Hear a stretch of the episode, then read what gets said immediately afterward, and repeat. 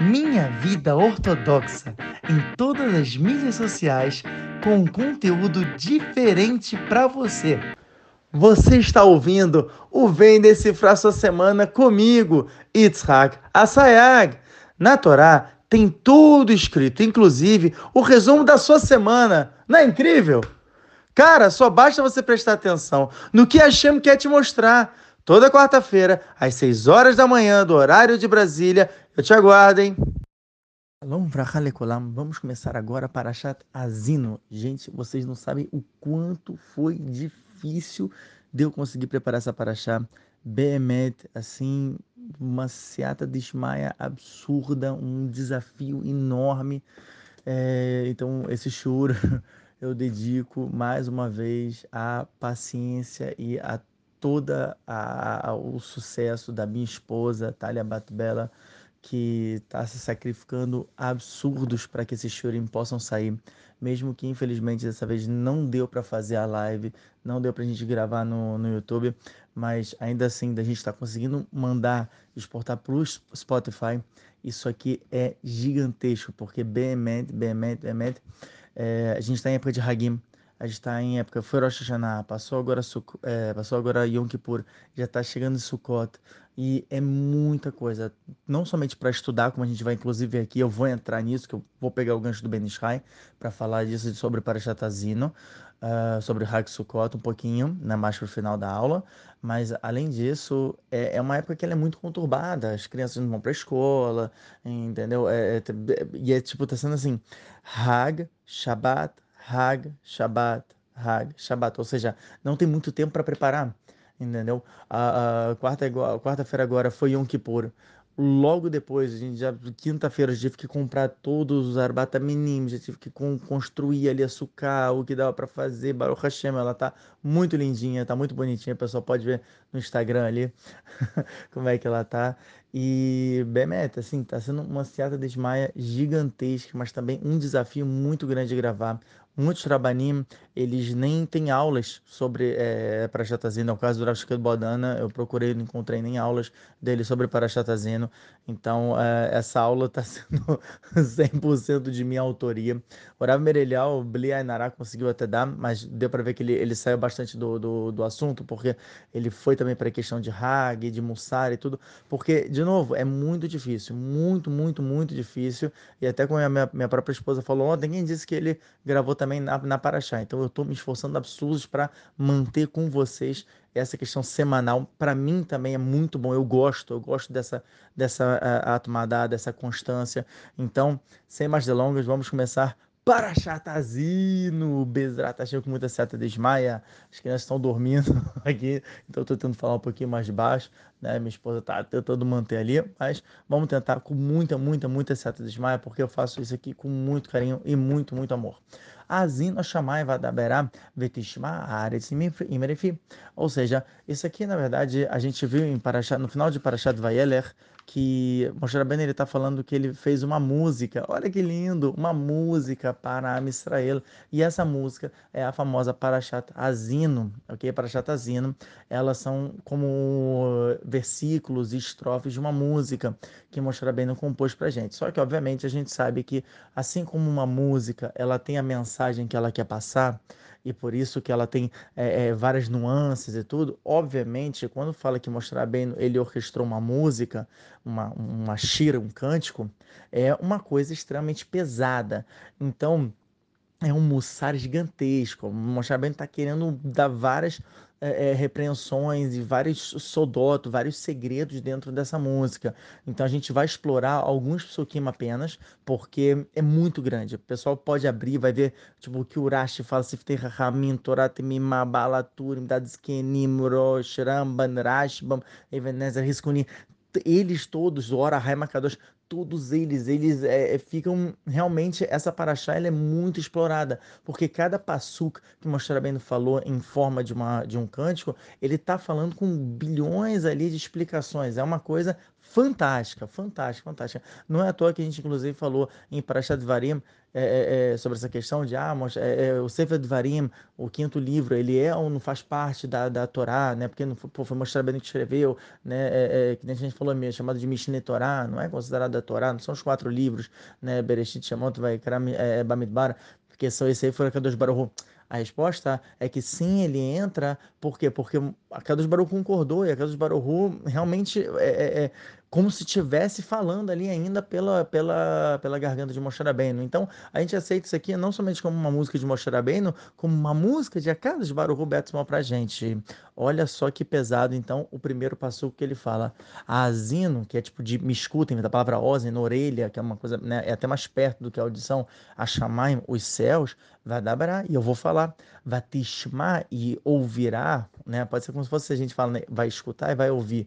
Que fala, ah, você me ouviu, mas você não me escutou, ao contrário, não lembro.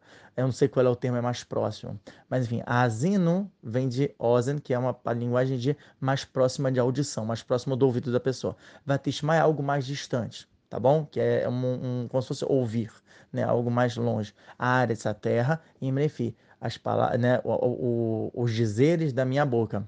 Assim começa mostrar bem em Parashatazino. Logo de cara, Urashi, ele já explora.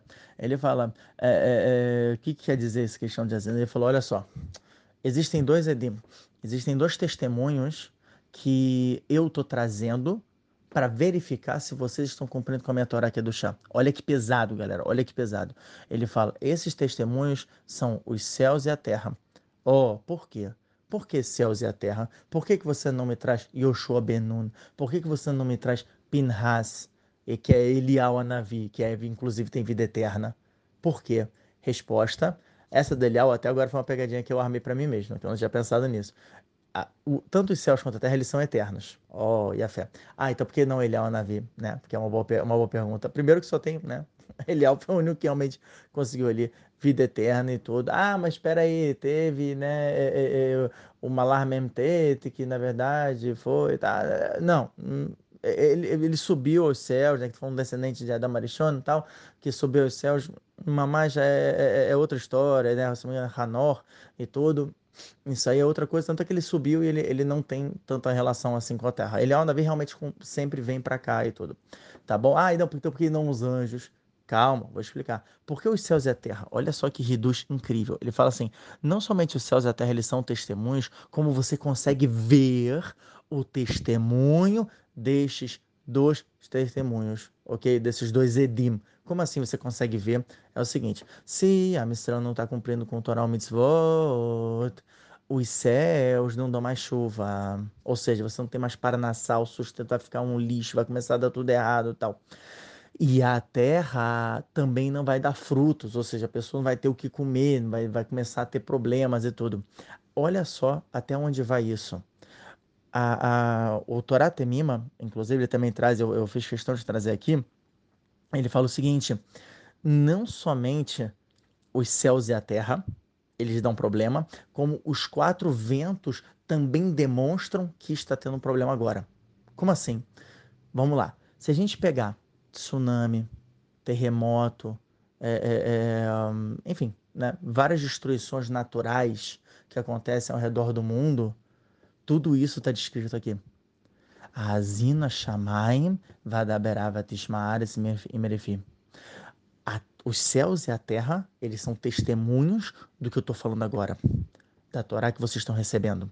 E a partir do momento que vocês não cumprem com a Torá que eu estou mandando para vocês, esses meus dois testemunhos, eles vão se levantar e eles vão acusar vocês. Através que vai ter fome, através que vai ter terremoto, vai ter maremoto, vai ter tornado, vai ter não sei o quê.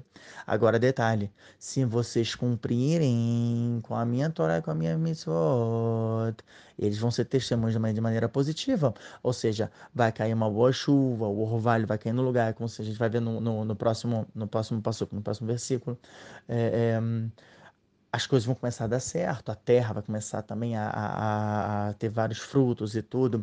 E é uma coisa que é sabida, que, por exemplo, na conquista de Israel, até então, né, o pessoal né, pode pegar aí o, o Aramban, por exemplo, o Ramban, ele vem, ele escreve muito forte sobre como é que foi o relato dele quando ele chegou aqui em Israel, não em Igeret Aramban, né, em outros livros dele, de é, de Parashat, de Parashat onde o Ramban ele fala que quando ele chegou essa terra não tinha nada, a terra de Israel, ela era uma um, um, deserto, ela era completamente seca, ela era podre, não tinha nada. E ele mesmo relata que no primeiro ano que ele teve aqui, em Yom Kippur, ele teve que conseguir minyan, ou seja, teve que conseguir arranjar 10 Yehudim para fazer minyan em uns escombros ali que ele estava tentando formar para fazer uma sinagoga e tudo. Hoje em dia, quem conhece, na Iraticá, na Cidade Velha, tem a sinagoga do Ramban, que é linda, é uma coisa assim espetacular, super emocionante, entendeu? Que a gente vê, poxa, o quanto que ele se esforçou e tudo. Realmente é um, um mérito muito grande aquele Beit Knesset, aquela sinagoga. Agora, não tinha nada, estava destruída a terra. Olha só, quando em 1948 Israel conseguiu né, a, a independência a, e até um milagre revelado à ONU com a ajuda do Brasil. com a ajuda do Brasil. É, eu não lembro se foi Oswaldo Aranha, estou falando uma besteira, mas enfim, eu lembro que foi um, um, um brasileiro do, da ONU que realmente foi o, foi o grande responsável, foi, fez o voto de Minerva para aceitar a independência de Israel. Que quer dizer, cara, olha só até onde vai. É, e, portanto, a, a, depois de 1948, se a gente vê hoje em dia Israel, cara, você nem diz é um deserto. É, é, é estranho, mas tem tantas árvores e vegetações, a gente sempre mostra no Instagram, você vê o milagre, você vê que realmente a terra ela está produzindo, por quê? Porque essa terra foi dada a Israel, essa terra foi dada a Israel. Quando estava no domínio dos árabes, quando estava no domínio dos cristãos, essa terra não produzia nada ela estava morta. Então, isso é inclusive uma profecia. Isso, inclusive, tem uma certa que tu bota o fio do Beita Mudalev, na página 112a, quando Rabi Uda fala, Aretz, Aretz, né? terra, terra, você vai você vai é, é, é, é você vai dar frutos para quem destruiu o povo de Israel e na hora uma uva que era uma coisa gigantesca aquela uva assim o pessoal tipo levava uma uma, uma uvinha, sabe? Que a gente fala, né? Uma uva, eles levavam uma uva antigamente e faziam dali litros e litros de, de, é, de vinho. Cara, olha só que coisa absurda. Isso era naquela época. E na hora a uva ela apodreceu, ela secou e ela não, não, não voltou a vingar. Então, desde aquela época, desde aquela diáspora, olha só que pesado, até agora, até 1948, mais precisamente dito, a terra foi secando, secando, secando. Essa terra não tinha como ser fértil, não tinha como. Mas é um milagre. Isso é o quê? Razino Shamai, Vadaberá, Tishma, Aretzimreife. A partir do momento que a Israel volta para a terra de Israel, a terra começa a produzir. Teve agora, há pouco tempo, um tornado nos Estados Unidos e eu fiquei muito preocupado, porque tinha algumas é, comunidades que eu conheço lá na Flórida que hum, eu falei, gente, como é que vocês vão fazer e tudo? E teve inclusive um casal que falou: a gente não vai sair de casa, Bezrat Hashem, vai dar tudo certo, assim, tipo, mais uma emuná muito grande. E eles rezando, fazendo muita tefilá, falando: não, Bezrat Hashem, a gente vai conseguir contornar esse tornado. E eu fiquei pasmo, porque depois eu mandei para um, né, eu perguntei para um Rav de Jacksonville, falei para ele, como é, como é que estão as coisas aí e tal. Ele falou, Hasde Hashem. Foi um resto muito grande. Ele me tirou um print da, né, de, enfim, eu acho que era um site de meteorologia. E, cara, o tornado desviou Jacksonville, desviou Tampa. Olha só os lugares estão essas comunidades judaicas. Desviou e foi para outro lugar. Impressionante impressionante. Muitas vezes a Kadosh Baruch ele faz isso, a gente não percebe. A Kadosh Baruch ele manda nos ventos, como a gente vai ver no Torá Temima. A Kadosh Baruch manda nos céus, ele manda na terra. E esses são os testemunhos. Eles são os testemunhos, eles são Shlihim. Eles são os mensageiros. Da onde a gente aprende também que a, a, a, água também é um mensageiro de Hashem, por exemplo. A gente aprende do Sefer Yoná. No Sefer Yoná está escrito que Yoná, agora que a gente acabou de sair de Yom Kippur. Yoná, ele preferiu ele fugir de Hashem para não é, é, é, para não, não ter que ir até Nínive para falar com o pessoal para eles voltarem de chuvar. Tem duas opiniões. A opinião do Urashi fala que. É, enfim, Yoná não quis fazer isso. Yoná falou: Olha, eu, eu, eu, vou fugir. Porque se eu falar para o povo de Nínive, é certeza eles vão fazer chuvar. E se eles fizerem chuvar, já era para a Amistrela, que a Amistrela está fazendo Averoto. eu não quero isso. Já que eu não quero prejudicar o meu povo, eu prefiro sair da terra de Israel. Por quê? Porque a Shekhinah, a presença divina, ela se encontra onde? Na terra de Israel, não fora. Não tem profecia fora da terra de Israel. Tanto que é uma grande pergunta para Ezequiel, é, é, é, é para Ovadiah, é, mais para Ezequiel, que Ezequiel estava fora da Israel. Ovadiah, porque ele era, ele era guerreiro, ele era convertido. Mas enfim, é uma grande pergunta para Hezkel, mas fala que foi um, um Yotzim na foi uma exceção a regra, a gente aprende bastante na Hagá, da Yud Beit Amud Beit, na página 12b. Enfim, né, vou sair, do, vou sair muito do assunto. Voltando. É, então Yoná, ele, ele saiu, ele, ele fugiu, ele falou, olha, a, a profecia, ela, ela para de existir fora da terra de Israel, não vai ter presença divina, e Galut Mechaperetavonot. Genial. Ele fala, Galuta diáspora, ela espia os pecados.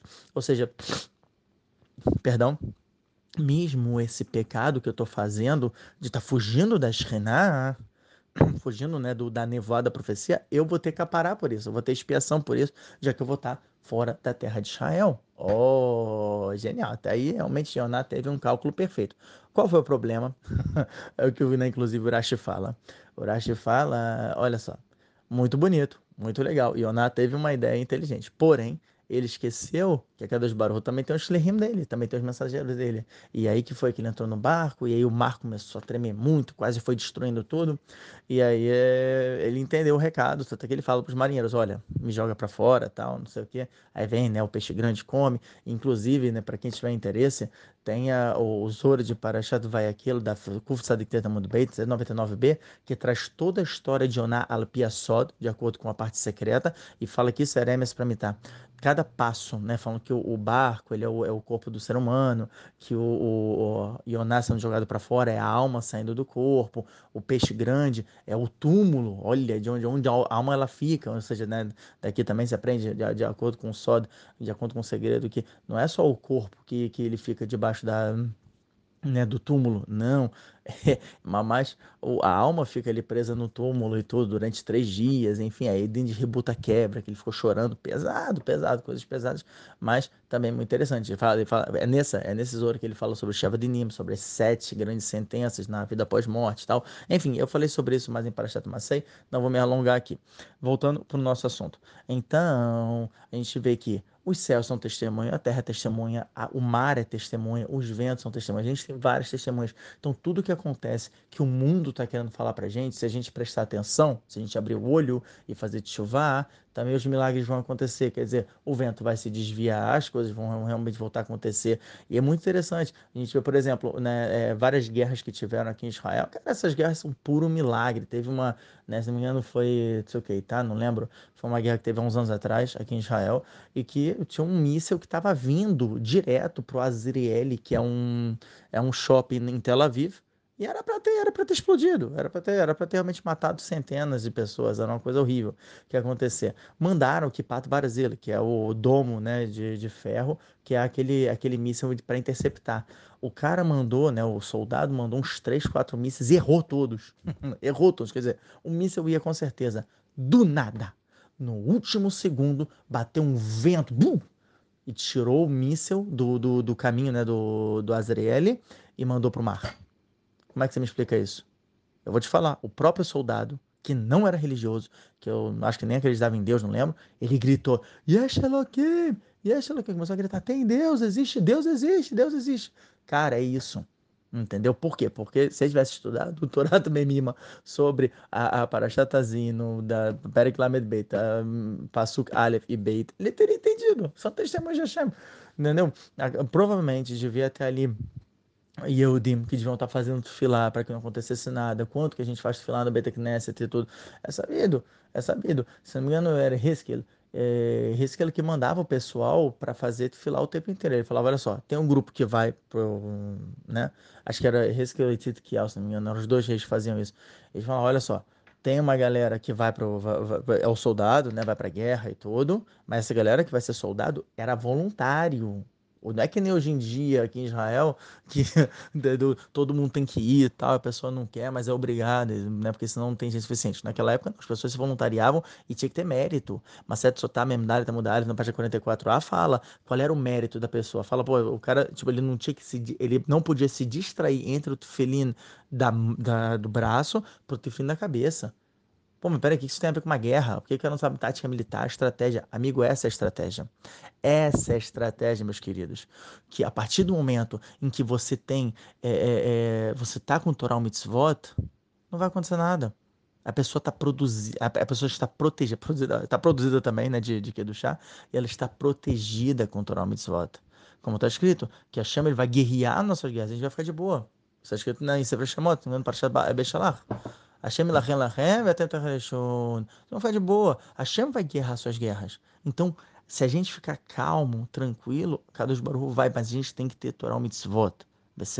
É, é, é, isso, né? Todo, todo esse, esse Dvar Torah que eu estou dando está sendo cerca disso para explicar como é que funciona. Chamar e Aretz. Esses são os testemunhos da gente. Como é que eu vejo que eu estou indo no caminho certo? Pessoas perguntam para mim, ai, como é que eu vejo que as coisas estão indo bem para mim, que eu estou com o que do chá, tal, não sei o quê. Você quer saber como é que está aqui do chá? A terra está produzindo a chuva está vindo no, lugar certo, você não está vendo desastres no lugar onde você está vivendo.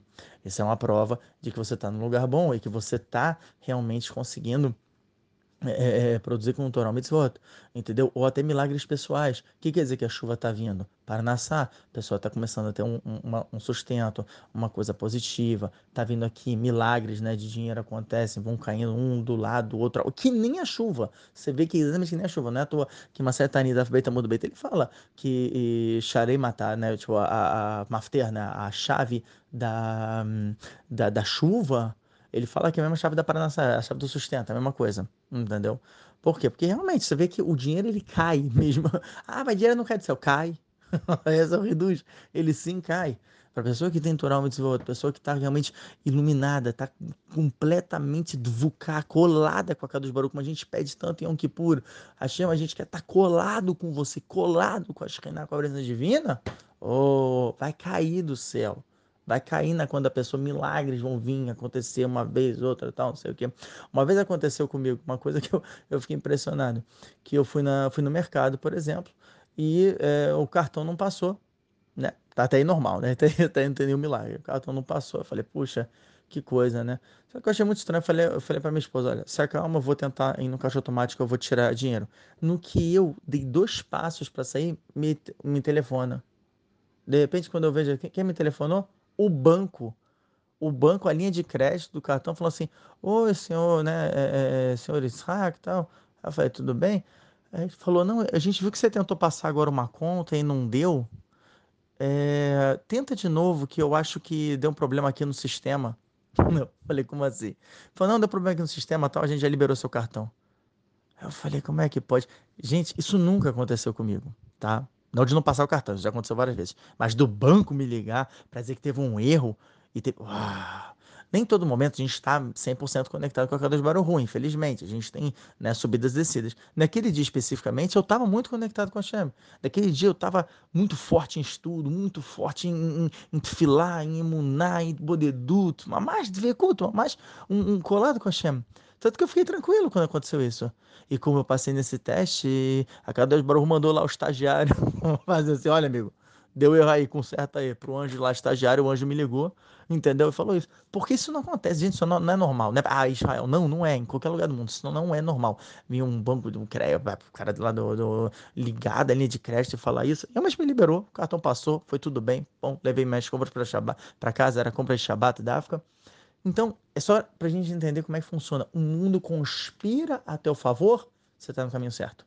O mundo está dando um soco na tua cara, tem alguma coisa errada, tem que sentar, ler para as peixes como está escrito em Masabra Roda do Beit, sempre fala essa fonte, sempre falo 5b, que fala Adam Shisurim Baim a pessoa está vendo que o sofrimento está vindo para ela, e para as peixes ela tem que sentar, refletir, o que, que eu estou fazendo?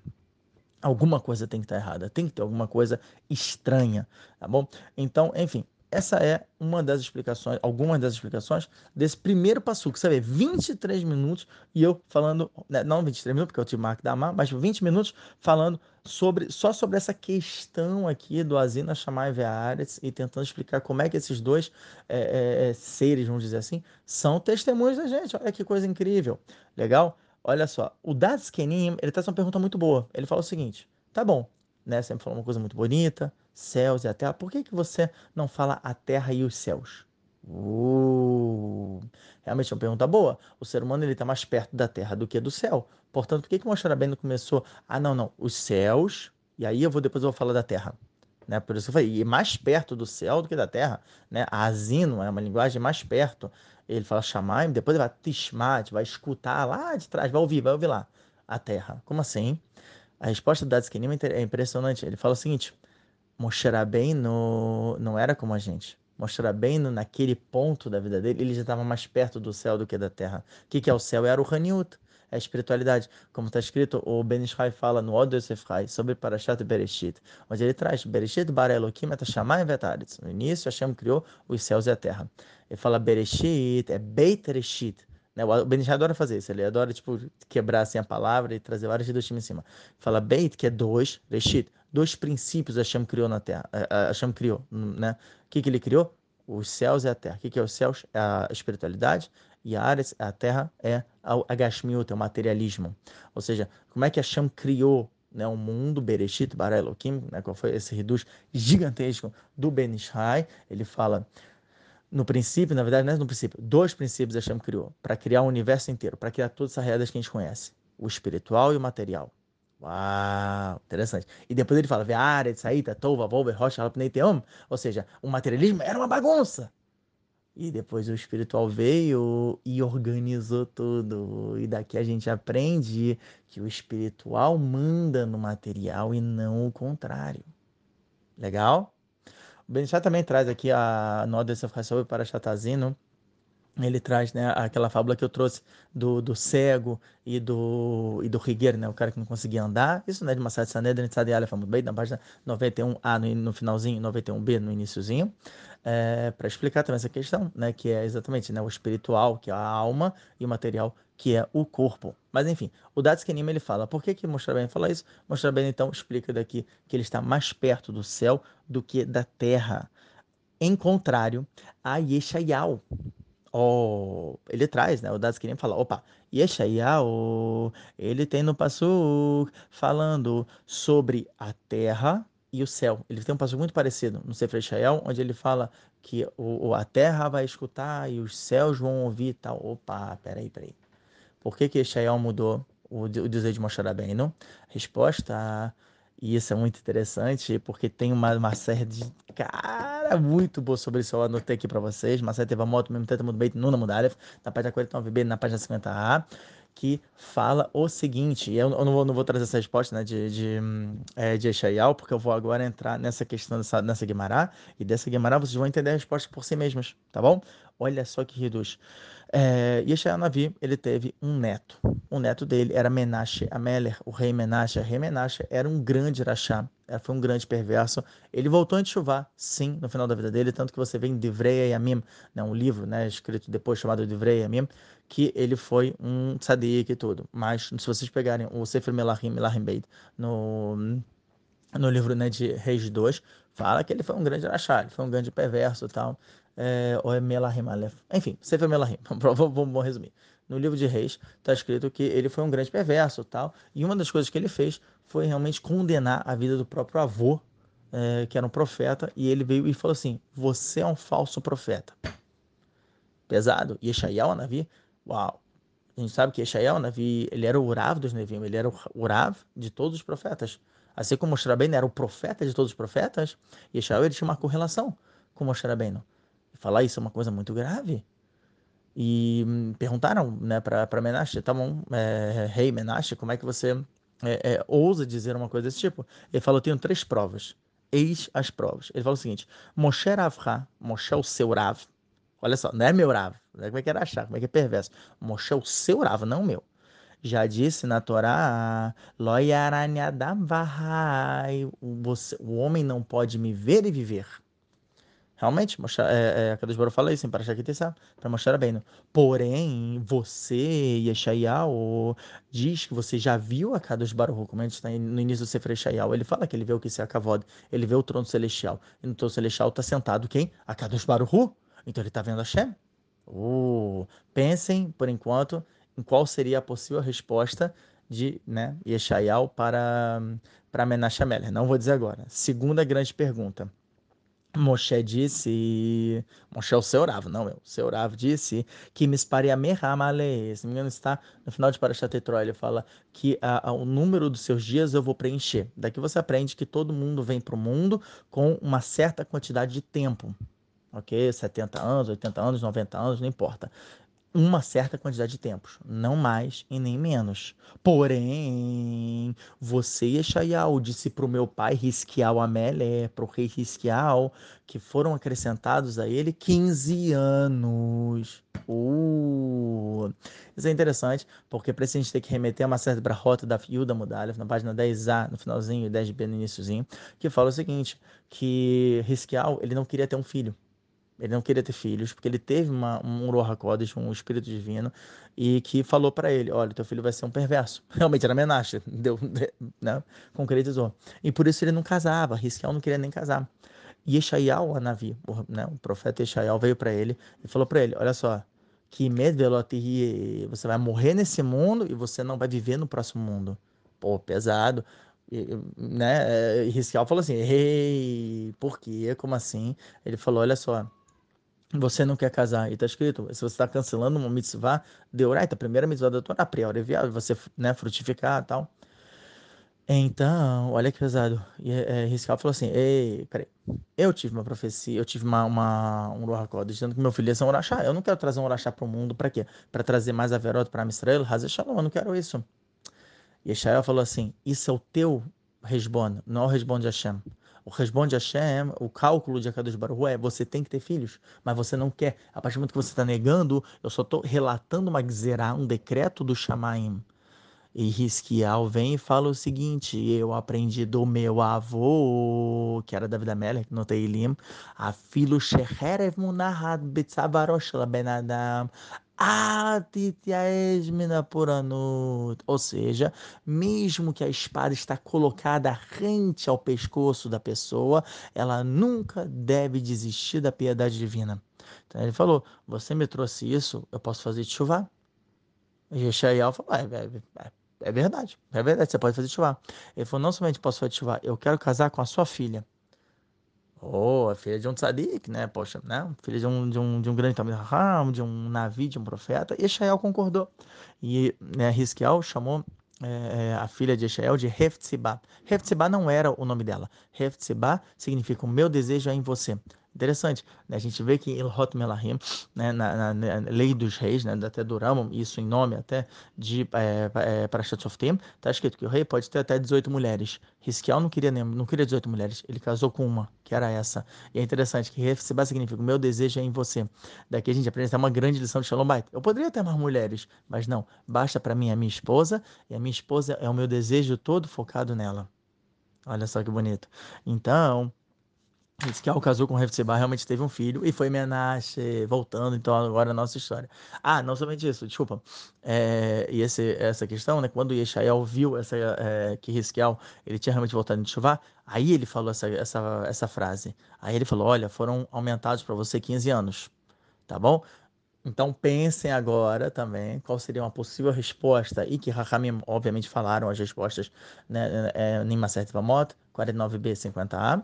Uh, e vamos à terceira grande pergunta de Menashe Ameller, né, o rei Menashe, para Yeshayahu, falou assim, você é um falso profeta. Qual é a minha terceira prova? Minha terceira prova é a seguinte, Moshe falou malha malha colares cavador, que a dos Baruch ele preenche a terra com o seu cavalo, com a sua honra.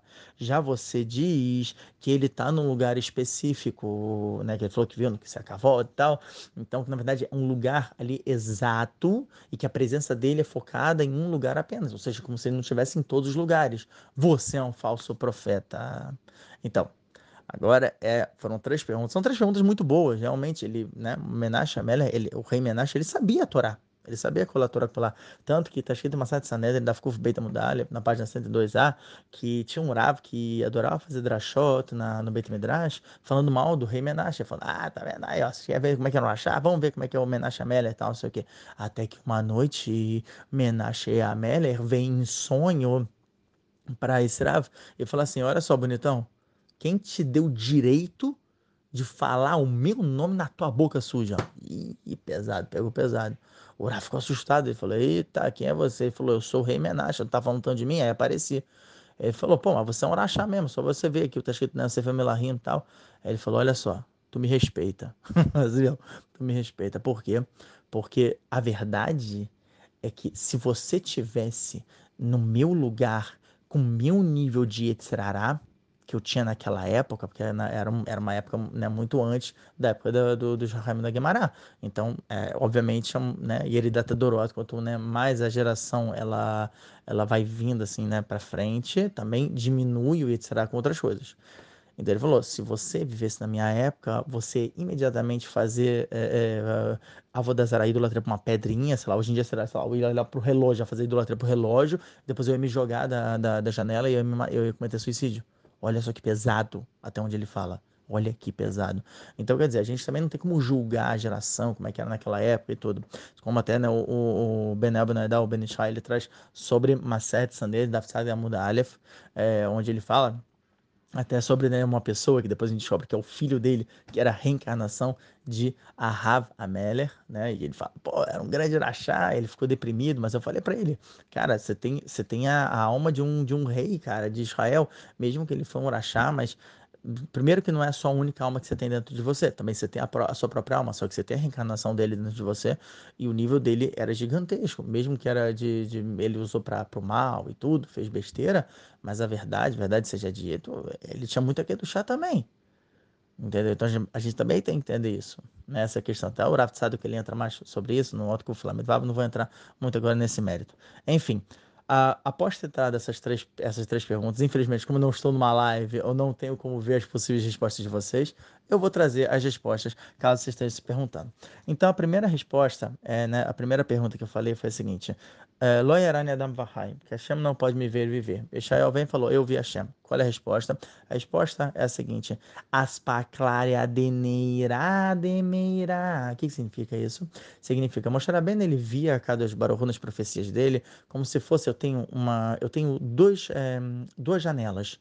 As duas estão totalmente limpas ok? Totalmente, estão totalmente limpas, as duas janelas. Portanto, eu vejo a Kadosh Baruch com total clareza. Óbvio, não, obviamente, então, eu não consigo ver, não posso ver a Kadosh Baruch e viver, tá bom? Já Yeshayahu Anavi, ele tinha as paclareneira delomeira. O que, que significa? Significa que é como se eu tenho mesma explicação das janelas, eu tenho uma janela limpa e a segunda janela, janela suja. E, portanto, como eu tenho a segunda janela suja, eu vejo meio embaçado. E, portanto, isso me dá asas à imaginação de eu conseguir criar analogias, criar parábolas para gerar ali um conhecimento. Portanto, por isso Yeshayahu Navi, ele falava que ele via Hashem. Porque na verdade não é que ele via Hashem, ele fazia uma parábola de Hashem. Isso é permitido. Né? O, o Kadosh é parábola pura. O Sharakavanot, o Etzraim, todos os livros de Kabbalah são parábolas. A gente entende que aquilo daí não é a realidade. Já mostrar bem como ele tratava com a realidade, ele não podia fazer nenhuma parábola. E essa é explicação de por que, que Moshe não fala Shamaim Ve'aretz, que ele está mais perto do céu, enquanto Yeshayahu Anavi, ele fala a área se chamar, ele vai falar a terra e os céus, que está mais perto da terra, já que ele via por meio de charadas, parábolas, imaginação ali. Beleza? Legal. Então essa é a primeira, primeira resposta.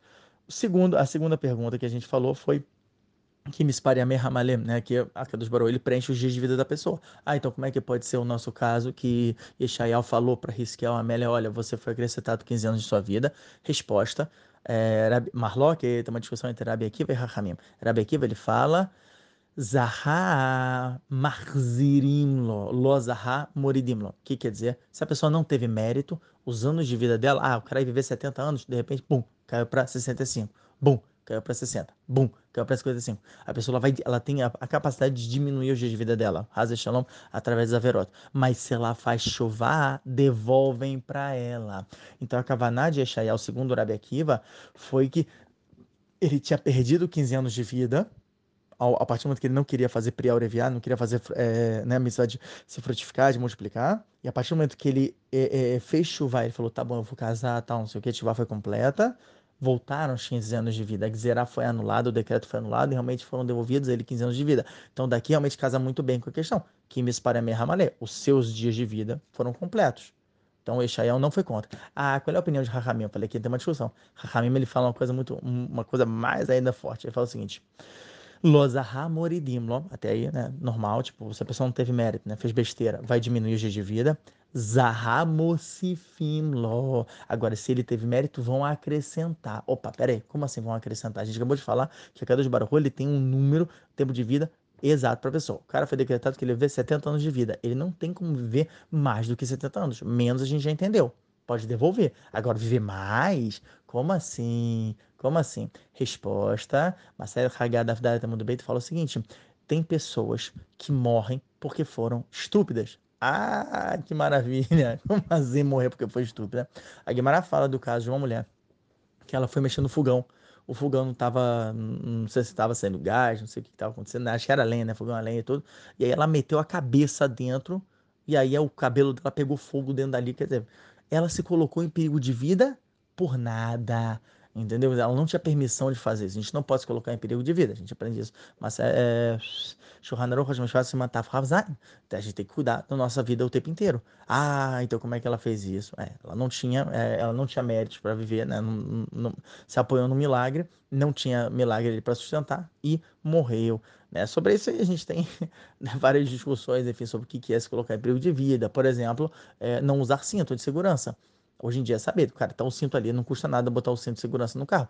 E se colocar em perigo de vida, se você se apoiar é milagre, entendeu? A partir do momento que, poxa, o cinto tá funcionando direitinho, entendeu? Você já tá mais seguro. Então, você vê, né? só para uma, uma larra prática para vocês, tá bom? Agora, a pessoa que ela morreu antes da hora dela, ela tinha né, um determinado ano de vida. Esses anos têm que ir para algum lugar. Então, esses anos, eles vão para o tzadik. Oh, e a fé, como está escrito na CRH, Vav Amudalef, Mased Hagar, na página 15a, que fala o seguinte, tzadik Zahar, o tzadik ele teve mérito, ele pega o Ganeden dele e o Ganeden do próximo. Como assim Ganeden do próximo? Significa o seguinte, é, a pessoa, vamos dizer assim, é, o Carlão. O Carlão tava lá vivendo de boa, tal, não sei o que, o maluco não botou é, né? não botou cinto. Morreu com 30 anos de idade. Poxa, mas Carlão tinha que viver pelo menos até 60 anos. Estava lá escrito, 60 anos ele ia viver. Onde vão parar esses 30 anos?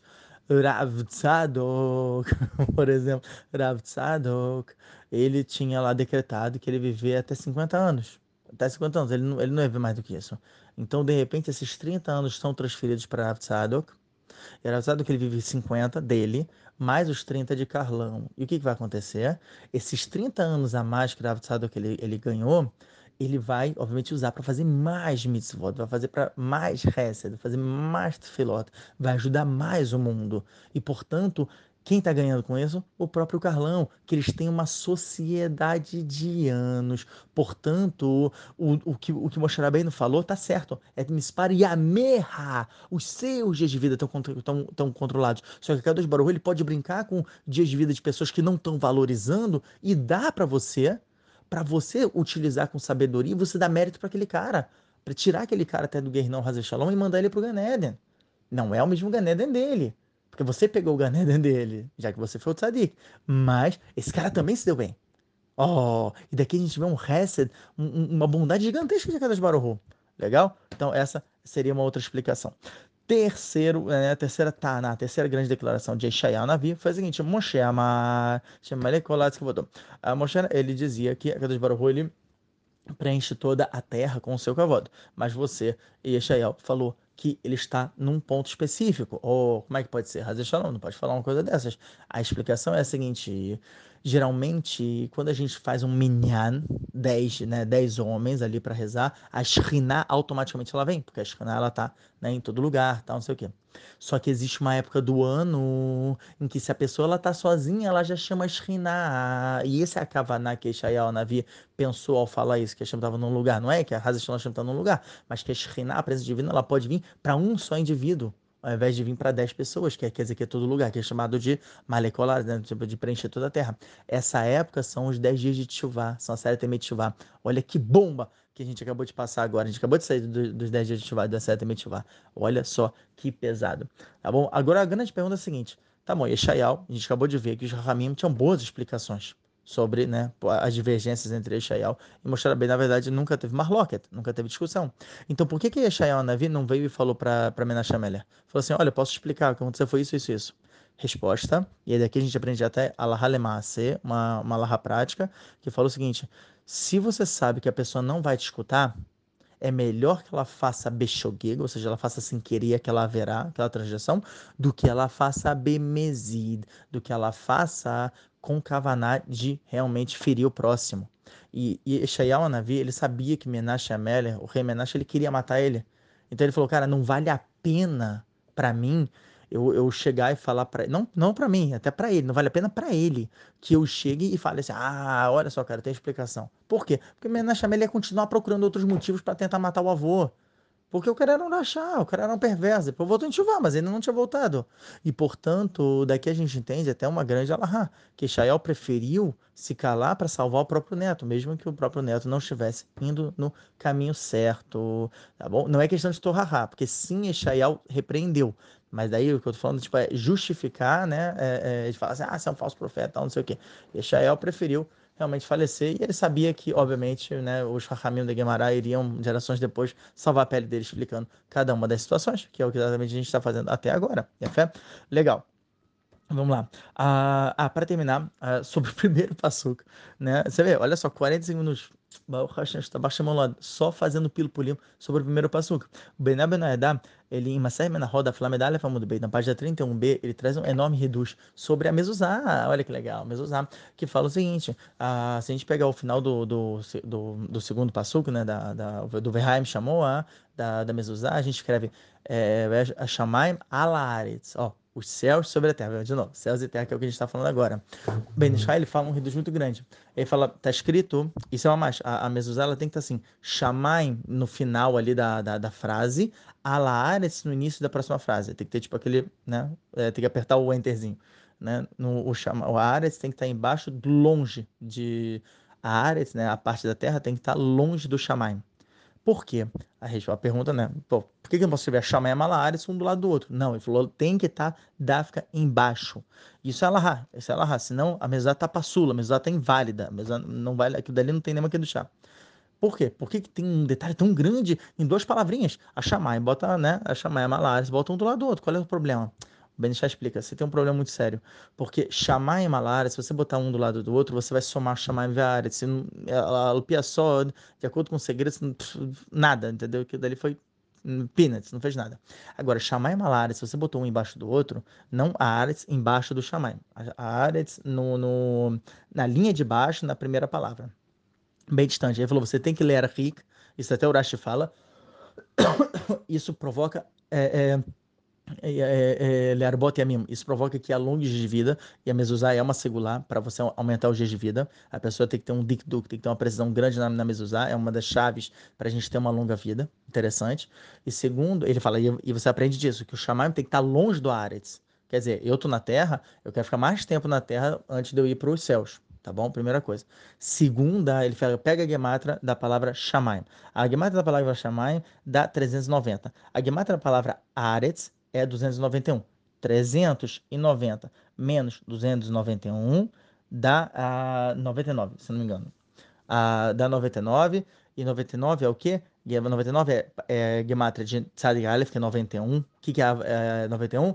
Havaya Adnut, ou Kadosh Baruch Shinte, que é né, mais o Yihud, a junção do nome de Hashem, que a gente sempre fala na Tefillah, Havaya Adnut, que a gente lê Havaya, a gente lê Yud Kevav, mas a gente fala Ado depois Nai, é, e as oito letras, que são quatro letras de Havaya, quatro letras de Adnut, Olha só que interessante, juntamos e fizemos 99, que é exatamente esse Ihud, olha que interessante, Ihud completo com as próprias letras, é uma junção completa. E isso é o que traz Arihut e Amim, isso traz alongar os dias de vida. A pessoa que não sabe esse segredo, ela não vai ter essa capacidade dessa singular de alongar os dias de vida. Uau! Assim o Benishra explica. Olha só que pesado. Benabenadá sobre Masai Menahot, na página 31b. Legal? Isso então terminamos o primeiro passuco. Olha só que legal, gente. Eu escrevi sobre o segundo passuco também.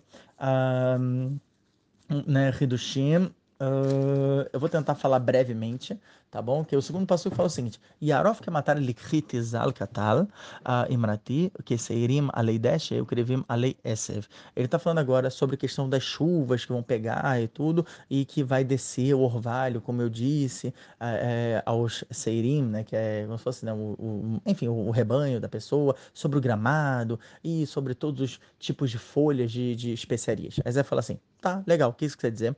O vem pelo Pshat ele fala, isso é uma coisa interessante, o, o, não, né, o, o Midrash Sifri, que é né, de Devarim Rabá, no, no, na Parashá 32, na, uh, na letra 2, né, mais Pasuk Beit, ele fala que uh, isso é uma promessa de que a chuva vai cair, e a chuva é Eremes para Torá, Torá que é do chá e tudo, né? Ele falou, a Torá a Torá que eu dei para Israel, que ela é a vida para o mundo, assim como a chuva que ela traz vida para o mundo e tudo. Agora, olha só que pesado. O Torá Temima, ele desenvolve essa ideia, né? Em Masertani Davzaina Mudalev, na página 7a, ele vem e explica o seguinte: toda pessoa que se ocupa de Torá, que não é Leshem Shamaim, ou seja, me ocupa de Torá pelo meu próprio cavalo, meu próprio orgulho, ou para poder acusar um rabino e falar assim: ah, você tá errado, cara. Isso é chamado lecanteiro, Hazel Shalom. Nascetulo samamave. A Torá ela vira um veneno para a pessoa. Um veneno, ela vai matando a pessoa aos poucos. A Torá, tô falando da Torá, a coisa de mais que do chá no mundo. Mas ela também pode ser um veneno. Se a pessoa ela não está fazendo para Kadosh Baruhu. Eu não estou fazendo para servir a Shem, eu estou fazendo para servir a minha honra. Olha, eu estou fazendo para que me chamem de Rav, eu quero ser um Rav, ah, não sei o quê. Por quê? Porque eu preciso dessa fama, eu quero isso. Hazel Shalom, Hazel Shalom, abre os olhos, porque isso aí é um veneno para você que você está tomando. Olha só até onde vai. Okay? E ele fala, como está escrito Yaraf matar Likri, como está escrito aqui, ó, Yarov. Yarov vem da palavra Liarog, né? Porque a gente fala Eglar, Eglarufá, né? Que até é um din que a gente fala no final de Parashat Shoftim, que quando você não encontra, né? O, o, o, o desculpa, Eglarufá é outra coisa, perdão. Ah, ah, enfim, é, é uma questão de morte, que você tem que matar um animal, tal, não sei o quê. É, caso você não encontre um, um, cara, né? Tipo, quem foi que assassinou e tudo, a outra... Uh, a, a, pessoa, assim, se for encontrada, é um dentro que acontece, né? Tipo, na, na, na enfim, até a Guimarães desenvolve isso bastante, é, que fala, né, tipo, foi encontrar uma pessoa jogada no meio da rua, você não sabe quem matou ela, você tem que fazer um, um né, na época os Chachamim faziam eles matavam, né, degolavam uma, um bezerro, jogavam no rio, e faziam uma Hashem, por favor, perdoa, tal, né, que, que o assassino seja encontrado e tudo, e que o assassino morra por causa disso. Enfim, então é uma questão de Yarov, vem de Arigá, vem de, vem de morte. Assim o Torá também me explica. Ele fala que morra como a chuva. Oh, por quê? Likhi. O que, que é Likhi? Lekar. O que, que é Lekar? Se a gente pegar do Passug de Mishlei, no, no capítulo 4, fala que Lekar Tov Natati Lahentura Tazovo. Isso é uma frase mor que tem no, no, no Sidor. A gente sempre fala isso, principalmente em Minha de Shabbat. A gente fala que Lekar Tov, que é um presente bom. É um presente bom. Natatelahem eu dei para vocês, Torati, a minha Torá, Altazur, vocês não abandonem. E por esse motivo ele fala, você não está cumprindo com a Torá, a chuva vem vai, vai, vai te matar. O que, que a chuva vai vir e vai te matar? Enfim, como a gente já explicou, sistemas naturais, acidentes, tal, começar das coisas erradas e tudo. Enfim, agora, como é que pode ser que o Torá Temima, ele vem e ele é, é, vai contra o Midrash? O Urashi está trazendo um Midrash. Então ele, olha só aqui, ele fala, mas tem outra maneira de entender. Você tem uma maneira também positiva de você interpretar. Que Arov, de Eglarufá, ele fala o seguinte: assim como a Eglarufá, ou seja, esse din, né, de você fazer, né, degolar o animal, jogar no rio e tal, Mihapere tal da minha, Ele vem, ele espia o derramamento de sangue, já que aquele homem que foi assassinado e que geraria acusações pesadas nos céus para todo a Mistra, todo mundo ia se dar mal, agora não vai mais se dar mal. Por quê? Porque você já fez isso, ou seja, isso espia o, a, o derramamento de sangue que aconteceu ali. Assim também a Torá mechaperet al da mim. Assim também a Torá, ela vem e ela espia derramamento de sangue. Então ele fala sim, dá para interpretar como um cifre, como né, o Midrash, que é, sim, essa questão de é, Yarov, que matar Likrit, Zal, Katal, Imarati, ele está falando positivamente que a Torá ela é vida e assim como a, a, água, né, a chuva ela é vida, a Torá também é vida e ela vai beneficiar todos os seres tal.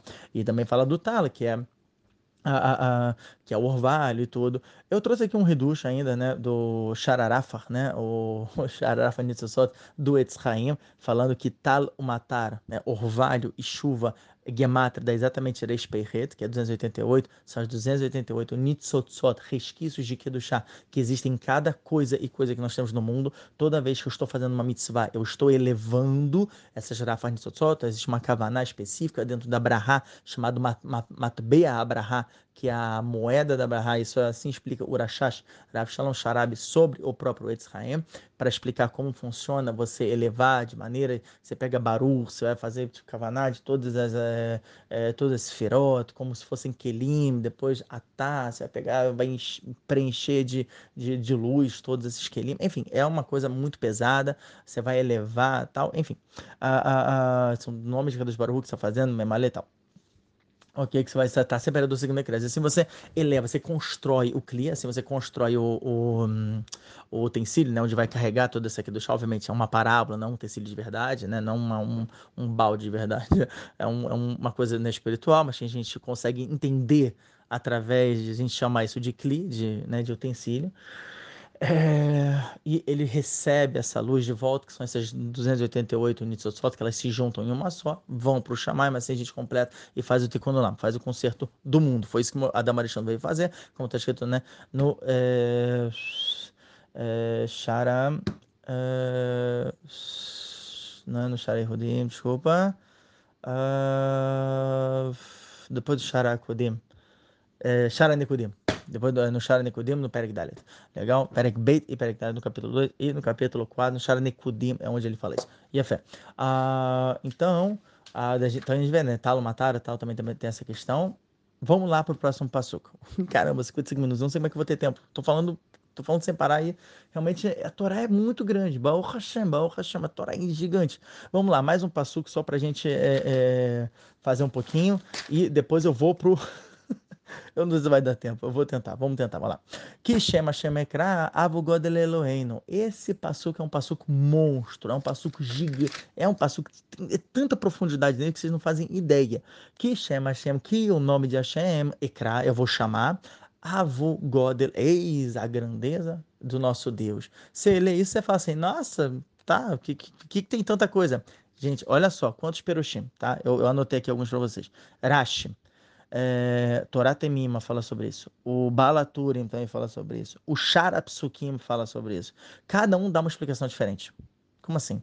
Urashi, por exemplo, ele fala assim: daqui a gente aprende de falar Baruch Shem Kevod Malhuto Leolam Vaed, depois da Braha que a gente fazia no Beit HaMikdash em Yom Kippurim, ou seja, que vinha o Kohen Gadol, Cedra Vodai, que a gente fazia em Yom Kippur. É, veio né, o Kohen Gadol e ele falou né, o Shem Amefurash, ele falou o nome de Hashem explícito, e a gente tinha que abaixar e falar Baruch Shem Kevod Malhuto Leolam Vaed. Ele falou: a gente aprende disso. Que Shem Hashem Ekra, eu vou falar o nome de Hashem, Avu God vocês vão mostrar a grandeza do nosso Deus, vocês vão se curvar e vão falar Baruch Shem Kevod Malhuto. Olha que pesado, né? Baruch, que é bendito, é um nome do, da sua honra, do seu reino, para todo sempre. Já o Torah Temima me traz três explicações diferentes. Ele fala sobre Masad Brahot na página 21a, que é daqui a gente aprende que tem que se fazer bricota Torá, ou seja, Brahot da, da, da Torá, antes de estudar a Torá. Daqui a gente aprende do Zimun, antes de eu fazer Bricata Amazon, eu tenho que chamar o pessoal, eu tenho que fazer essa Braha né, para Hashem, que é o Zimun, né, que é uma lesamento, convidar o pessoal. Uh, ele fala, daqui a gente aprende que no Beta Knesset, quando fala Baruch chama Evorá, fala Baruch chama Moral, Olam Vaed, você vê, tipo, quantos Hidushim o Balaturim fala, daqui a gente aprende a falar Baruch Dayanemet, que bendito é o Deus da verdade, né, o, ju, o juiz da verdade. Você vê que, mamás, olha quantas coisas, você está aprendendo de um passuco apenas. E o Sharapsukim, ele ainda fala, gente, o segredo desse passuco é mais, maior ainda. Quando ele fala que Shem Hashem Ekra, olha o que o Arizal fala, Sharapsukim para Shatazino. Ele fala que Shem Hashem Ekra Avu Godel Elohim. Você vê que o Godel está sem Vav. Ele falou, por que Godel está sem Vav? Porque Godel Gematra é Laz. O que, que é Laz, Lamed? É, pega o nome de Hashem, Avaya, Yud Kei Vav Kei, e você preenche ele. Fica Yud Vav Dalet, Rei, depois Yud, Vav, depois Aleph, Vav, e Rei Yud. Essa é uma das é, é, é um dos miloim, um dos preenchimentos chamado Shem Sag, ok?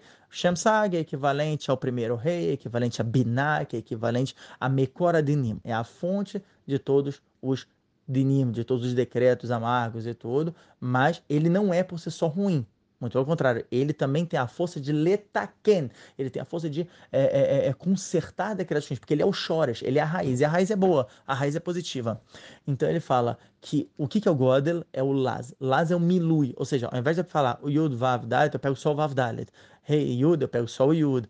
Vav, Alevav, eu pego só o Alevav, e depois Rei Yud, eu pego só o Yud, juntando isso, fazendo a Gemata, a numerologia da 37. Essa 37 que ele fala, então ele fala o seguinte, quando você pega e fala que Shem Hashem, Ekra, Avu Godel, ele falou, o que, que é o Godel? Você vai encher, você vai preencher um nome Havaial, um nome que vai com o Milui de Sag, para né, jogar esse Shem Sag, que é o nome de Hashem que conserta os decretos amargos, né, já que ele é o Shorish, ele é a raiz. Leloen, que Elohim é Malchut, Elohim é o nome de Hashem que é ligado a a mamacha é, é, é, é a clipota, é, é, de onde a clipar, né? Onde, onde o, o a medalha Perek Zain, no capítulo 7, fala que é, é, a Vodazara, a idolatria, ela ionek, ela mama desse, desse nome de Hashem, nome Elohim, de Akadosh Baruch Então, o que ele fala? Para você proteger, para você consertar, você, enfim, fazer todas as cavanotas possíveis para você conseguir limpar e mais trazer todo o tikkun lá, consertar o mundo, você tem que pegar o Shem Sag e ó, Avogod Leloeino, e você pegar o Shem Elohim, tal, não sei o que, e você transformar. Ele também traz outros Hidushim, só que vai ficar mais complicado ainda para vocês do que já tá. Ele pega Gematria de Avo, depois de Gol, depois de Lamed, sem o Elohim, pega Gematria depois de Elohim, ele, ele, ele corta para fazer todos os Miloim, que é Mu, Laz e Yat, enfim, vai ficar complicado e tudo. É, então a gente vai para o próximo. Uma hora já, meu Deus do céu. Vamos lá, que hoje, Baruch Hashem, Baruch Hashem. É, mérito da minha esposa, mas está tá com as crianças para a gente conseguir fazer esse choro. Eu vou passar agora para o capítulo, né, Perek Lamed Beit, que é o capítulo 32, no passuco 12. Esse é o reduz final que eu vou falar para vocês e que eu anotei umas coisas bem interessantes também linkadas ao Hag de Sukkot, já que, enfim, a gente está chegando em Sukkot e tudo, é importante da gente conhecer também sobre segredos desse Hag e algumas alahot práticas que eu vou trazer para vocês. Tá bom? Vamos lá. É, Passuco 12 fala o seguinte: Hashem badad yanhenu ve'enimo el nechar. Esse é o Passuco, ou seja, Hashem está sozinho, Hashem sozinho vai te consolar e não tem, é, não tem com ele nenhum Deus estranho, nenhuma outra entidade. Ou seja, né, é só a Kadosh Baruch De novo, a priori, esse passuco fala alguma coisa? Não, fala um mussar básico, tranquilo, tanto que ó, o Urashi vem não fala realmente muita coisa, Hashem Badad, o Batar na Agamba Midbar, Hashem, né, sozinho, ele que veio e garantiu todo o comportamento, ele que direcionou a Mistrela né, no, no no, no, deserto, então, tipo, até aí, tudo bem. O Benishai, Benishai, bem esperto, bem inteligente, como sempre, vem e fala, opa, vou abrir para sucar, porque aqui tem um passo explícito falando sobre sucar. Aí você fala, meu Deus, Benishai, Raham Yosef Chaim, onde? Aonde está falando sobre sucar aqui? Falou, calma, vou explicar, vou explicar. Olha só, Benishai ele traz uma sete Shabbat da Flávia da bem, na página 30b, que fala que no futuro a nossa comida não vai ser como a gente come hoje em dia eu tenho que preparar minha comida, eu tenho que né, arar a terra, plantar a semente, tem que vir a fruta, né, a árvore tem que crescer, vem o fruto, eu também tenho que, para fazer pão, tem que elaborar todo o pão, então não sei o que. Ele falou, no futuro não vai ser assim. Isso é uma sete Shabbat. Na página 30b, eu inclusive falei sobre a era messiânica, falando que a fruta, né, o fruto vai vir sozinho, que vai, vai ter, sei lá, tem uma opinião que fala que vai ter, sei lá, imagina, ah, eu quero uma bisnaga, vai pegar a bisnaga da, da árvore, né, o fim dos restaurantes, eu vou querer um, um, um salmãozinho, vou pegar o salmãozinho de boa, já vai estar tá fritinho na minha mão, olha só que delícia, e não vai me queimar, olha só que coisa boa. Quer dizer, as comidas, os manjares, é uma coisa assim maravilhosa. E a bebida também, né? Que a, a, a uva ela vai estar tá gigante, a gente vai pegar a uva, vai abrir, vai sair vinho para todo mundo, suco de uva para quem quiser, refrigerantezinho, enfim, vai estar tá tudo maravilhoso, né? Vai voltar toda aquela que do chá anormal, isso é tudo no futuro. Olha o que ele fala aqui, Reduz. Ele fala, da gente aprende aqui badad. O que, que é dad? Dad também é seio em hebraico, né? E fala que, tipo, a gente no futuro, a gente vai ter essa, essa comida, essa bebida, assim como um bebê, ele só chora um pouquinho e a mamãe já bota ali no peito dela e ele mama do leite, e o leite realmente ele tem né, todas aquelas propriedades, como a gente até né, já falou sobre a questão do mar e tudo, né, que tem, fala, né, chá e tal, é, é, que é de seio, que é assim, né, como o leite sai com gosto do que a mãe comeu, assim também é, é é, era o mar, né? Que o mar ele saía como isso. Como está escrito uma sete, o mar ein daf ein remudar. Rocha 75 Legal? Então, ele fala o seguinte: também, além disso, o dad, que ele está falando, badad, Hashem, ba, que é no, dad nesse seio. O que, é esse dad? Ele falou, pega essa, olha que ridos. Ele fala o seguinte: dad é Dalet, Dalet, 4, 4. Falou, daqui tem um remes, Batorah Shebealpe. Na Torá, tem a Torá oral, tá? Escrita aqui. Como assim? Ele falou: veja bem, só você ver que ah, existem quatro níveis da Torá oral e elas são divididos quatro e quatro, exatamente. Dalet, Dalet, que é dado. Oh, e a fé. Quais são os quatro níveis da Torá oral que são escritos aqui? Número um, Mutar e Assur, são dois. Número dois, Kasher Vepassul, são quatro. Número três, Taor Vetame, que é, desculpa, mutar e é permitido e proibido. Kasher, que é né, apto, que não né, pode fazer, e Passul, que é inválido. Taor, que é puro, Tame, que é impuro. Zakai, que é tipo inocente, né? Que é no caso né, de nefachota e tudo, né? Se o cara ele tem que pagar ou se ele tem que morrer, tá vendo? Ele é tipo inocente. Hayav, obrigado, culpado. Então você vê aqui que são quatro, que na verdade são oito. Só que são quatro, são divididos quatro, são oito, que na verdade são divididos quatro e quatro. Oh, dalet, dalet, dado.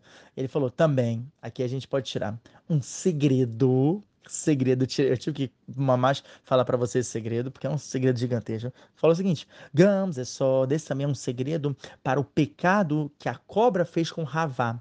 O oh, que, que ele fez? Que ele tirou o Dalet dos nomes Shakai e Adokai. Como assim?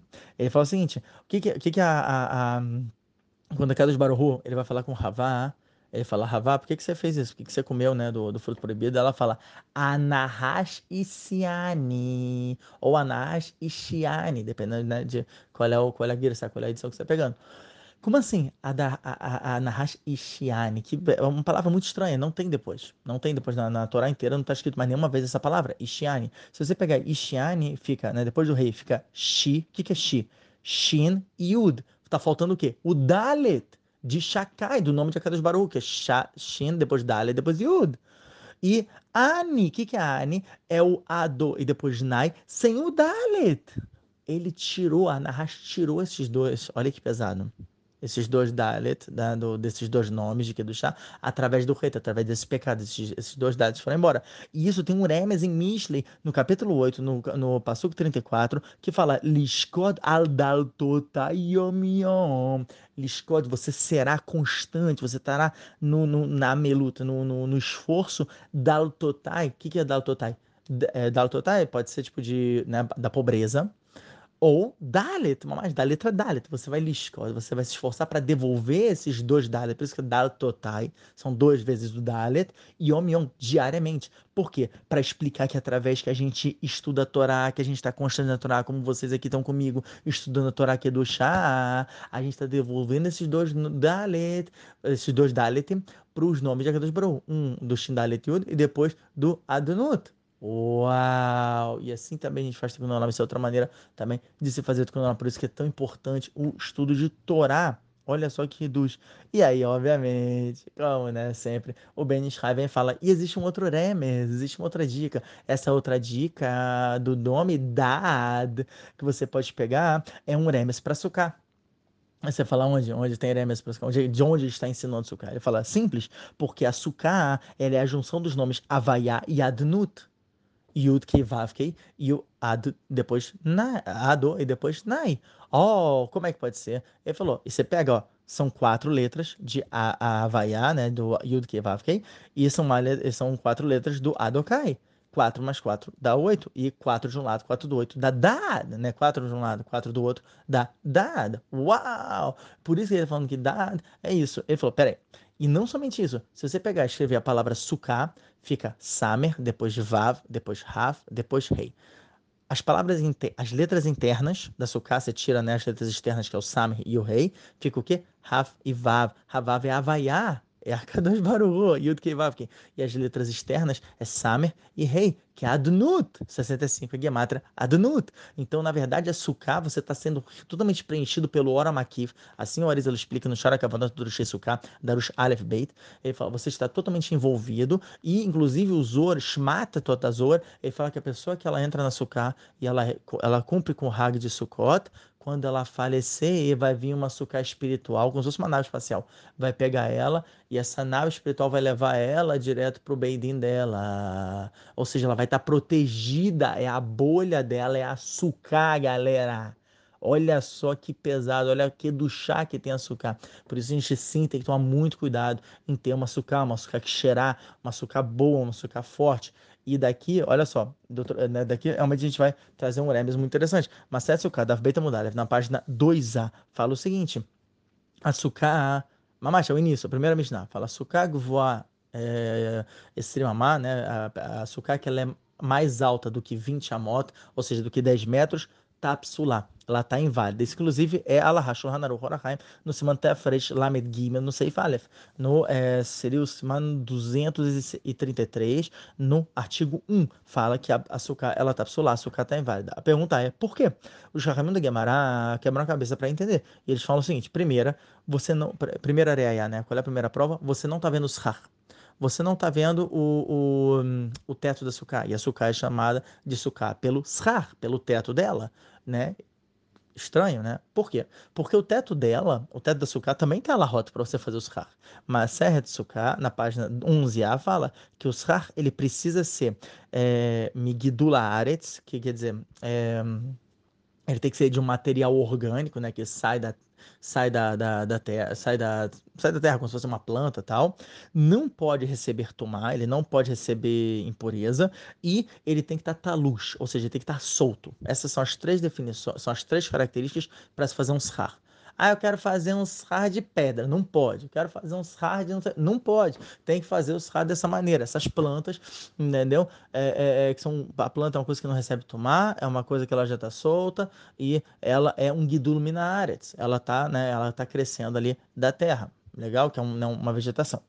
A, a pergunta é, ué, tá bom, por que, que é tão importante eu ver os rar? Já que é uma coisa toda de planta, assim e tal. Já, tipo, não é uma coisa que protege muito, entendeu? Ele ainda fala mais. Segundo, um segundo motivo aparente de por que, que a açúcar, quando ela é tão grande, ela está inválida, é porque a sombra que está te protegendo não é a sombra dos rar, é a sombra da parede. E a parede, como está escrito no Simantav Fresh Lamed, no Seif Aleph, está escrito é, em nome né, de Maset Sukkah, na página 12a, fala todas as coisas são permitidas de você fazer ou a parede. Ou seja, eu posso fazer a parede de pedra, se eu quiser. Eu posso fazer a parede como eu quiser. Eu não tenho necessidade de realmente quebrar minha cabeça de como é que eu vou fazer aquela parede. Tá bom? Contanto que ela tenha pelo menos né, duas paredes inteiras e um tefar, ou de cima ou de baixo, é, é, para elaborar a terceira parede, tá bom? Isso pelo menos para ter uma, uma, virtual. Isso é o mínimo. Tem gente que faça com lavud, mas o lavud ele é problemático. O lavud é um fio que o pessoal coloca, né? Em, de, a cada três tefarim, a cada três é, é hum, é, é uma medida né, de punho, a cada três punhos, você coloca um fio ali, e aí é considerado uma parede virtual. Por que, que o lavudo é problemático? O Ravidão Moshe, inclusive, explica que é o seguinte: pega um, um caminhoneiro, cara. O caminhoneiro ele vem, ele aperta o fio do, do, é, é, o fio, não, ele aperta, né, tipo, é, é, é aquelas cordas, né, grossas, tudo para levar, né, transportar o material de um, de um lugar para o outro. De noite existe uma coisa chamada a, a, mudança de temperatura do ar. A mudança de temperatura do ar provoca que as moléculas fiquem mais presas, né, porque está frio, tá, né, enfim, é um, uma característica natural das moléculas. Agora, de dia, as moléculas elas se afastam mais umas das outras. Já que as moléculas se afastam mais umas das outras, o, o, aquela corda ela cria uma barriga. E aí de, de manhã, todo caminhoneiro que se preza, ele sabe disso. Ele precisa de novo apertar a, aquelas cordas. Isso é a mesma coisa do lavudo. Se o lavudo ele cria uma, uma, uma barriga, ele está passou segundo Shornarur. Ele não está kasher, ele está totalmente inválido. E aí você está entrando numa sucá que não é válida, uma sucá razeshalom inválida, e está fazendo uma brahá em vão. Portanto, cuidado com isso. Soluções possíveis para isso, que eu né, já pensei, ao invés de você fazer com fio normal, faz com fio de arame, porque ele não cria barriga, ele é um fio ali estático e você ainda tem um lavudo. Eu tô falando isso porque tem gente que tem a estrutura da sucá, entendeu? Que já é dessa maneira que Israel vende, e o cara fala, poxa, não tem agora como mudar para parede, cara. Tipo, botar uma, aquela parede de. É, é, de madeira, né, que muita gente coloca, que é, é o melhor mesmo, ele é catrila, mas enfim, fica muito quente, enfim, tem muitas coisas assim que são problemáticas. Então, o que você pode fazer é isso, pega o lavudo e coloca um fio ali de arame, uma coisa resistente, que não vai criar barriga, pronto, só isso. E tem que apertar bem, porque ele tem que estar um fio retão, ele não pode ter uma barriguinha, que senão tem problema. Legal? Assim também você orar, vai descer em nome do próprio Shulchan ah, ok? Uh, mas enfim, a gente está falando o quê? A segunda, né? Essa é a segunda regra, que é a sombra da, da, da parede, ela que vai, né? Você vai estar sentando sobre a sombra da parede, não sobre a sombra do sar, da, do teto. Bom, por que isso seria um problema? Ele está falando, não, é problema, por isso que você está invalidando. Terceiro, dirat keva velo diratarai. Ou seja, a açúcar ela tem que ser uma, uma moradia instável. Ela de propósito é feita dessa maneira. Ok? Quer dizer, eu tenho que realmente ter ciência que aquele negócio pode cair na minha cabeça a qualquer momento. Do tanto que falei, é Muná, tem que estar com fé completa de que foi bem no julgamento, tudo como a gente vai ver. É, mas, mas, é, é, ele fala: se você constrói uma sucá mais alta do que 10 metros, você precisa de uma.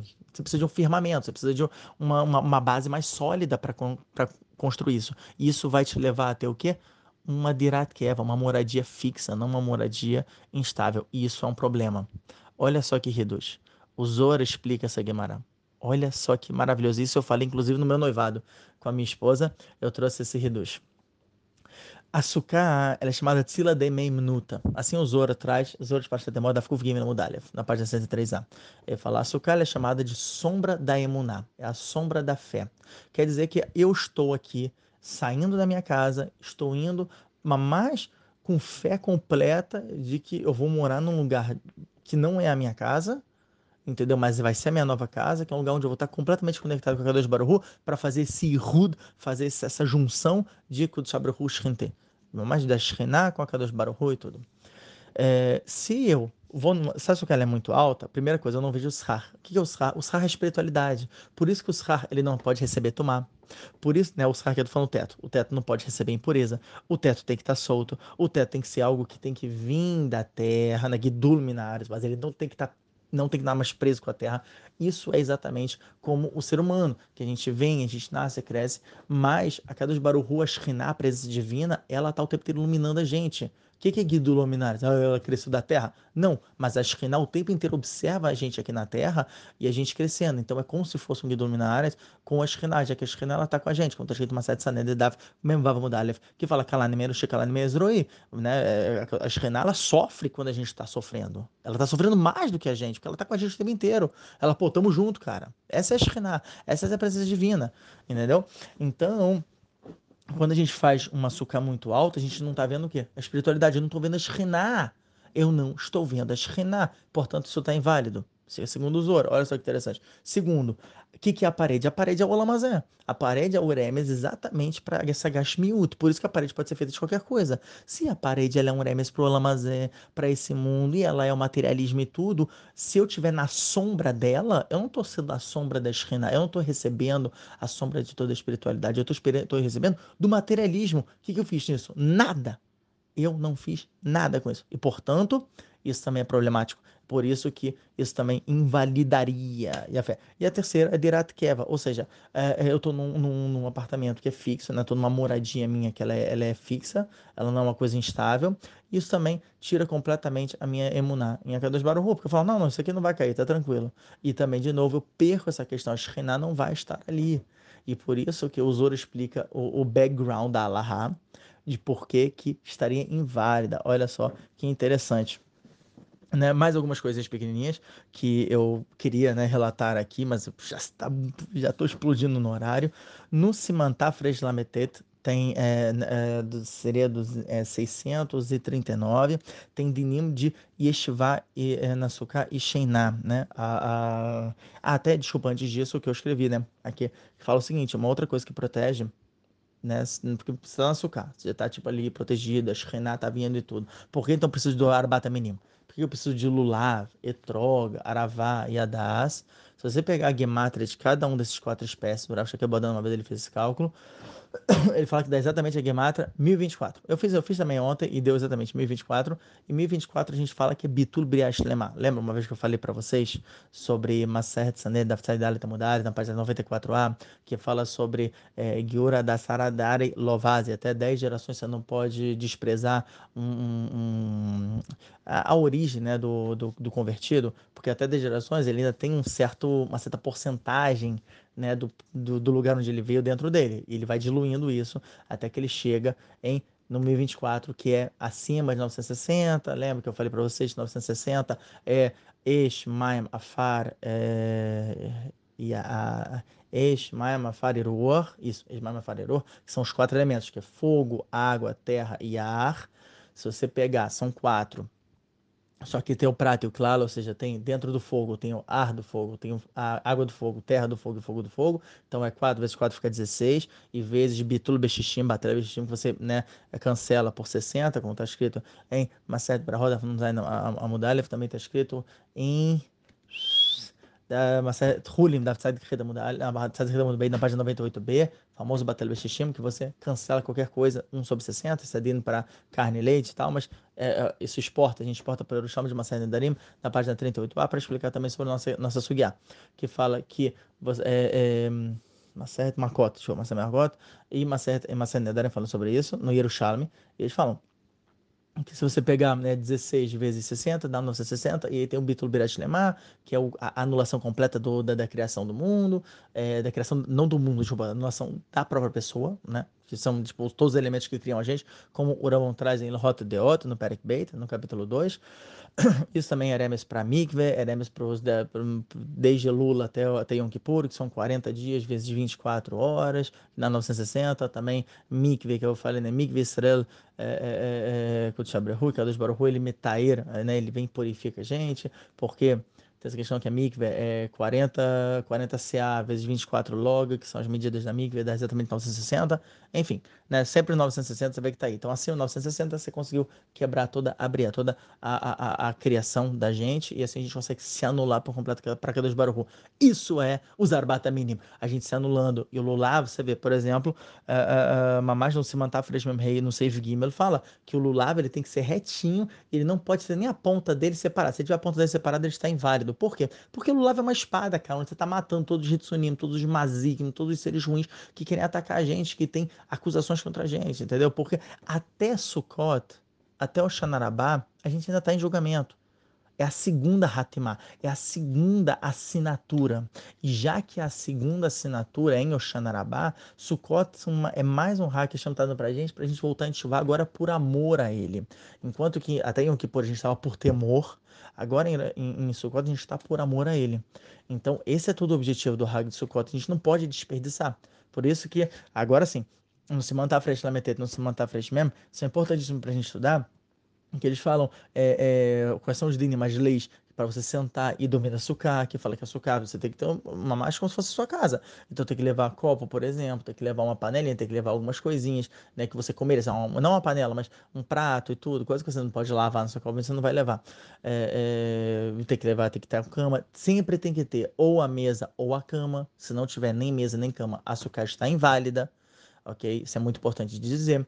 Uh, e comer, se for coisa que couver a ou seja, é, um mesonoto ou amotzi e tal, né, brahot mais fortes, que fixam realmente a, a, refeição, tem que comer no açúcar. Não tem que fazer, não pode sair. Se for uma, uma coisa mais... É, uma coisa mais básica, tipo água, frutas e tudo, pode comer fora do açúcar. Mas o próprio Joanaru no Safe Bait, ele fala que no Simata Freshlamete, Safe Bait, ele fala que a pessoa que é marmira, é severa sobre si mesma e ela não bebe nem uma água fora do açúcar, a areia é. Essa pessoa é louvada. Então é uma coisa positiva mesmo água beber no açúcar. Ah, e sobre dormir. Dormir no açúcar é pior ainda. Dormir mesmo Sheinatarai, ou seja, é, é, até o Benishai traz, se não me engano, na Laha 11, é, que ele fala, essa pessoa, o cara tá dormindo no Beit Midrash, ele tá lá estudando, então ele tá rezando, tá dormindo, tem que acordar ele. Fala assim, ó, você quer dormir, você dorme no açúcar. Mesmo um, uma, um sono que é instável, uma coisa que é pequenininha, uma sonequinha, a famosa sonequinha, tem que dormir no açúcar. E aí, até tem um lema interessante, Soft Save Bait que ele fala, ah, mas peraí, uh, uh, eu tenho que chamar açúcar de minha casa, mas minha casa é onde minha esposa tá, eu tenho até, se eu tiver um quarto específico para minha esposa no açúcar, então eu posso dormir lá, senão eu estou isento, o Uremar fala isso. então é uma maneira, inclusive, de tentar se isentar da açúcar, né, é, por essa, por essa lahá, uma lahá interessante, por isso que eu trouxe, mas ele fala que mesmo assim é bom a pessoa ler a pessoa ser severa a si mesma, não é, não é obrigação, mas é bom ela ser severa a si mesma, se a esposa puder dormir na é a melhor coisa e tudo. E no Siman tá fresco mesmo, tá mesmo, que é o Siman 640, é onde ele fala quem está inválido para sucar. E dentre eles você tem o famoso Seif Dali, tem o famoso artigo 4 que fala mitzvah para dormir na sucar, que muita gente usa isso. Ah, eu tô sofrendo, eu vou sair da sucar. Não é assim não é fácil. Sair da açúcar, ah, mas eu estou sofrendo. Não é fácil. O que, que é você sair da açúcar? É ou se está fedendo, ou se está chovendo, ou se está tendo muito inseto. Agora, você falar assim, ai, não, não gosto. O Ben Ishai fala mefuná, que é um cara mimado, que qualquer coisa está fazendo ele sofrer. Não importa, está obrigado a continuar na açúcar. Legal? Então, essas foram algumas alahot também de, de, de sucar, que é, né, é, aproveitei para passar aqui. Vou terminando agora o, o nosso shiur, um Shabbat Shalom e Hag Sameach. Você sente falta de um lugar onde você pode tirar qualquer dúvida de Torá com fonte, como um Google? Solucionamos seu problema. Com um preço simbólico, você participa do nosso grupo de perguntas e ainda cumpre com a mitzvah de Sahar Vezevulun. Gostou? Quer saber mais? Entre em contato no Instagram ou por e-mail minha